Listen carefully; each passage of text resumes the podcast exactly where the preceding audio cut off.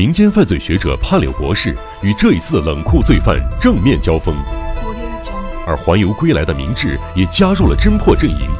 这场与杀人狂的斗智故事究竟如何发展？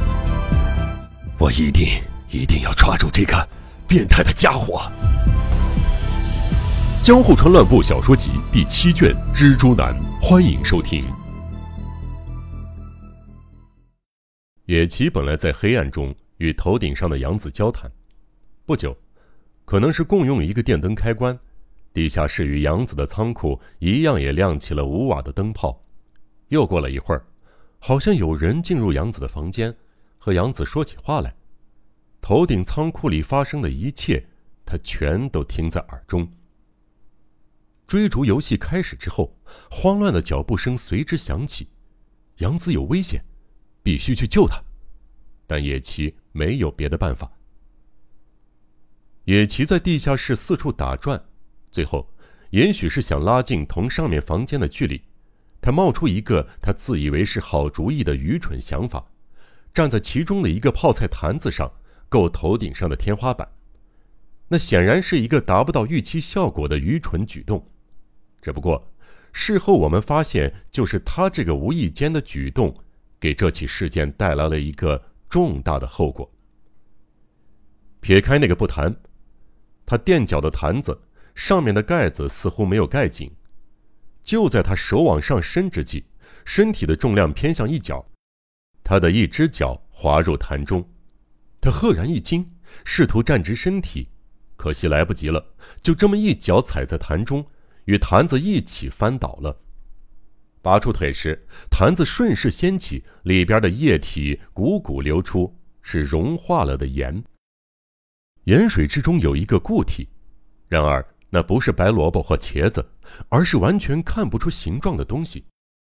即便在这节骨眼上，现状如此奇特，他还是忍不住把泡菜拿起来仔细端详一番。可是才刚拿起，他就猛地甩开，然后发出一声瘆人的惨叫。因为那滑溜溜的固体上边还长着五根手指头，那是一只人类已经腐烂了的手。仔细一看，还有腿，有肠子，有头发。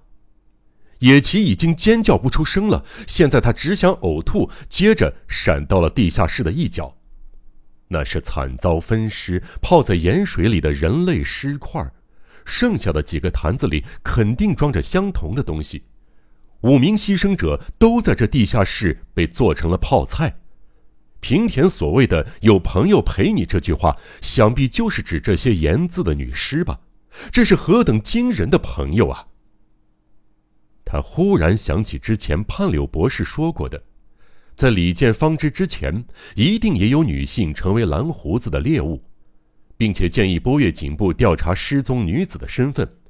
看来博士的推论是正确的。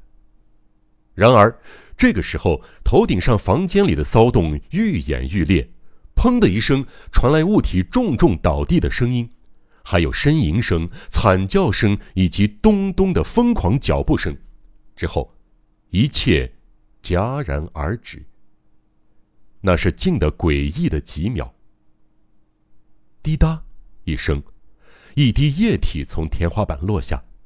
刚好落在正仔细聆听的野崎脸颊上。那个液体宛如泪滴，从他的脸颊滑落至下巴。用手一抹，他的指尖被染成赤红，是血。他不由得仰望天花板，只见木板缝隙之间慢慢渗出血水。眼看着血水面积越来越大，然后滴滴答答的。化成鲜红的雨滴，快速的不断滴落。杨子小姐，野崎赫然一惊，疯狂大喊：“啊！他终于还是遇害了！当红女星富士杨子就此香消玉殒。这温热的鲜血，正是从那拥有数万影迷、结实紧绷的美丽肉体里缓缓溢出的。野崎深信不疑。”并且对于自己只能眼睁睁的看着家人遇难，却无法出手相助的窝囊，深感羞耻。然而，富士养子，真的被杀害了吗？目送判柳博士离去后，波月警部在片场厂长 K 市的劝说下，决定和他手下的刑警留在 K 市家中过夜。纵使现在去追踪恶贼的轮胎印，也很难得到结果。况且，夜也深了，大家都很疲惫，所以暂时把侦查工作留到了明天。现在先睡一觉再说。不料就在那天晚上的三点左右，K 氏家中尖锐的电话铃声疯狂响起。打电话来的是个女人，要求 K 氏立刻来听电话。K 氏一接起话筒。K 先生吗？我是杨子，是富士杨子的声音。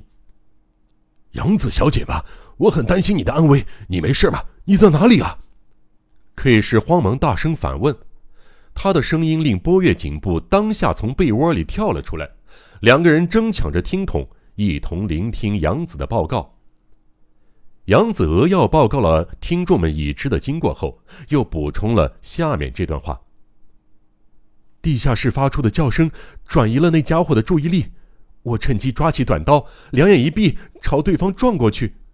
我也不知道刀子戳中了哪里，总之那家伙大叫一声就倒下了。趁着年轻男子大吃一惊、慌张失措的时候，我不管三七二十一，从敞开的房门拼命逃了出来。我不知道方位，也不知道走了哪条路，总之我幸运的出了大门。年轻男子当然追上来了。但出了大门之后，我就不怕了。我一边大喊，一边跑，吓得对方躲了回去。这里是麦厅区 K 厅的自动电话亭，距离那栋空房子只有五六厅远，请你马上过来。恶贼受伤后倒在那栋屋子里，而且，而且野崎先生还被关在地下室，请你快救他。我现在去东京火车站的饭店，在那里等你。啊，恶贼受伤了。正在仓库中呻吟着，动弹不得。这是何等惊人的大逆转！愚弄了以潘柳博士和波月警部为首的全体警察，令市民惊恐站立的恶贼，最后竟然倒在一名女演员的纤纤玉手之下。富士洋子立了大功。若说让他立功的原因是野崎的叫声，那么他站在泡菜坛子上的愚蠢举动，也绝非徒劳之举。他以为那鲜血是杨子流的，没想到是蓝胡子的。波月警部立刻打电话到警视厅，请求支援，派人到杨子说的麦厅区 R 厅空房子抓人。接下来自己也和部下一同搭乘 K 市的汽车赶往现场。